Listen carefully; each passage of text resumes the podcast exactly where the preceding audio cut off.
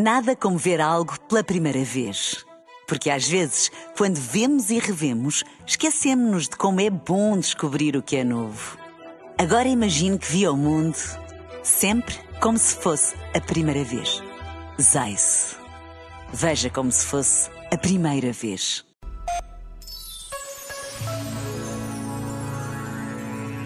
A gentileza, a benevolência, a generosidade.